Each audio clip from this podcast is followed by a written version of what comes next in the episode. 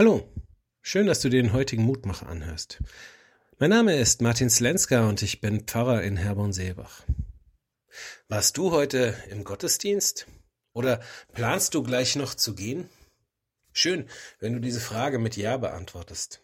Aber auch wenn du Nein sagst, weil dort, wo du wohnst, heute kein Gottesdienst stattfindet oder weil du gesundheitlich nicht in der Lage bist, in die Kirche zu gehen oder weil du heute einfach mehr Lust hast, etwas anderes zu tun, ist das aus meiner Sicht vollkommen in Ordnung.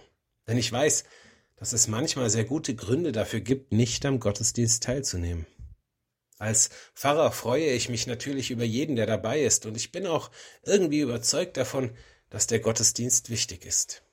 Denn es tut gut, innezuhalten, sich Gott zuzuwenden und darauf zu hören, was er mir für den Tag, die Woche oder den Monat mit auf den Weg geben möchte.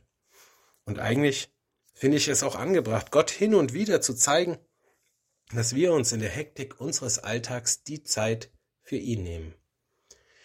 Natürlich hat das auch etwas damit zu tun, Gott die Ehre zu erweisen, die ihm, dem ich mein Leben und alles, was ich für dieses Leben brauche, verdanke, durchaus zusteht. Aber das können wir nicht nur im und durch den Gottesdienst tun. Ja, es wäre sogar schlimm, wenn wir diese wichtige Sache nur auf diesen wöchentlichen Termin reduzieren. Denn Gott die Ehre zu erweisen ist eigentlich eine tägliche Aufgabe. Schon Paulus erinnert die Gemeinde in Rom daran, dass das ganze Leben in den Dienst Gottes gehört. Was das praktisch heißt, das zeigt uns die heutige Losung aus dem Buch der Sprüche.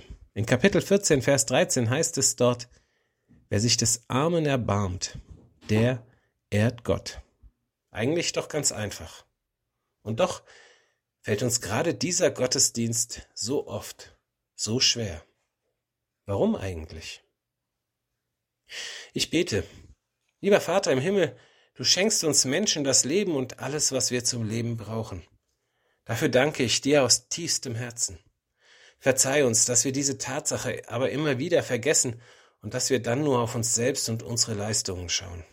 Hilf uns, dass wir uns selbst überwinden und unser Leben täglich neu in deinen Dienst stellen. Amen.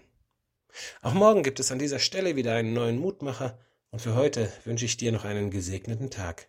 Bleib behütet.